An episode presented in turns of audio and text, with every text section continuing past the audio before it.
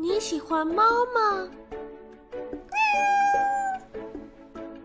开饭啦！开饭啦！口水流下来。有你真好，还好有你。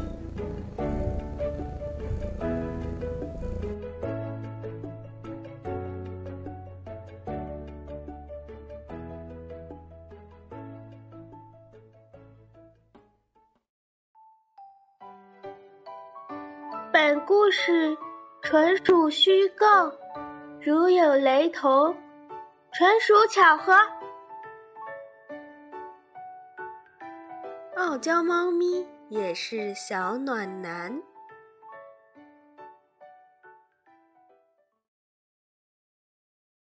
今年，二零二一年的大年初一，是大年陪伴我的第三年了。从小小猫长成了如今傲娇的大年，小小少年猫也渐渐懂事了。今年我最想感谢那个人对我说的一句话，就是“大年就让你带走吧，他那么喜欢你。”嗯，我没拒绝，我也不可能拒绝。从接到大年回家。就一直是让我跟大年培养感情的，如今倒是不知如了谁的意。离开那天，阳光灿烂，我一个人默默地收拾着。大年他还不知道，我们即将离开，还在跟那人带回来的小母猫打架呢。我把行李箱搬到楼下，准备把大年装到包里，大年却调皮地躲了起来。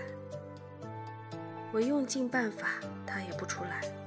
我急了，我说：“大年，我们要走了，走了就不回来了。你不出来，你不出来，我就自己走了。”然后我转身背上包，回头看着他的藏身之处。过了约莫十秒钟，大年终于探出头，看了看我，然后慢慢走到我的脚边，坐好。我蹲下身，抱起大年，大年竟然也是没有一丝的抵抗，乖乖的被我抱进了猫包里。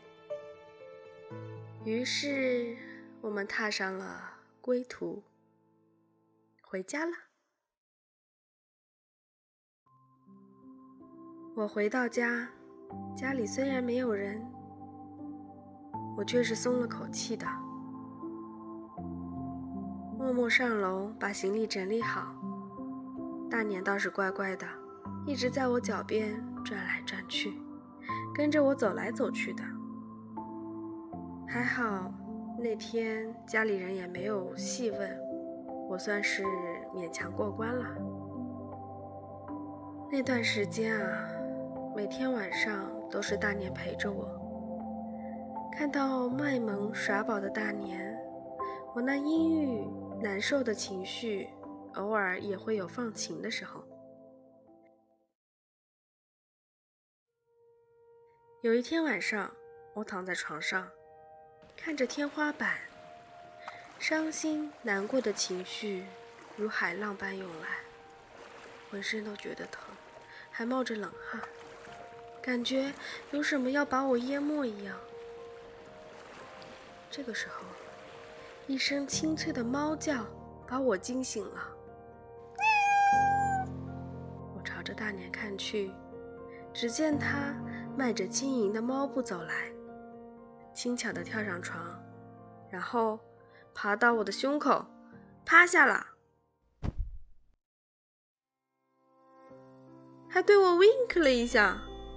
眯了个眼，我 瞬间拨开云雾，那股让我难受的情绪散去了，眼角的泪还挂着，脸上却是笑着的，真真是让人觉得哭笑不得，因为大年他真的很重啊。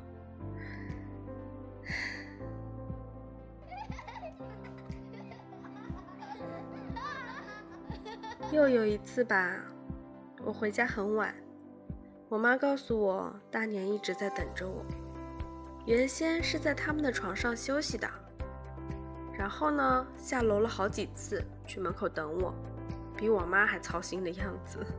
我妈就说：“哎，这小家伙好像是成精了。”但是我的内心是暖暖的。我知道，除了父母，还有一个小家伙在等我回家。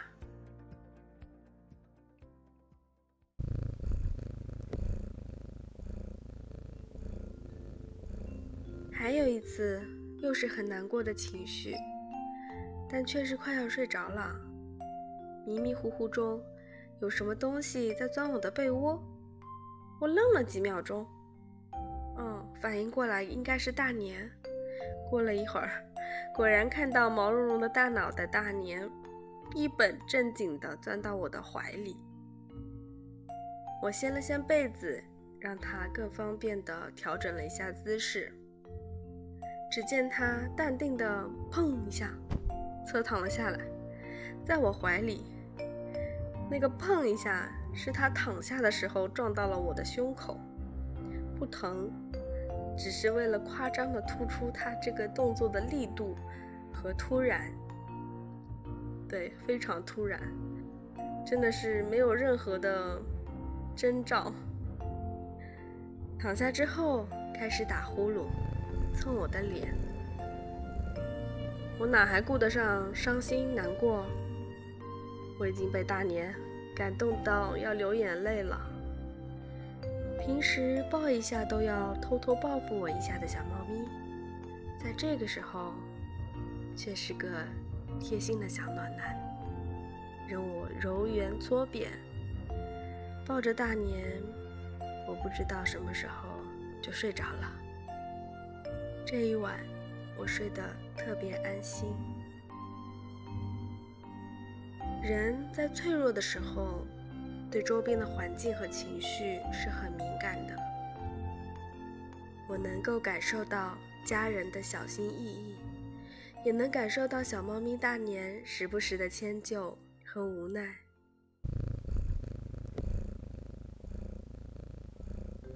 它还是傲娇的，但是当我欺负它的时候，我竟然会觉得它带着点无奈。因为他会皱眉，他会不看我。等他恢复自由后，扭头高傲的走开，却不再偷偷躲起来报复我了。我会很好笑的叫他“臭猫咪”“臭宝贝”，他也不理我，不理就不理吧。但我知道他关心我。傲娇的猫咪大年，我的小暖男，未完待续。感谢收听本期。你喜欢猫吗？傲娇的那种。如果喜欢我们的故事，请点击订阅，后面的故事更加精彩哦。下期再见。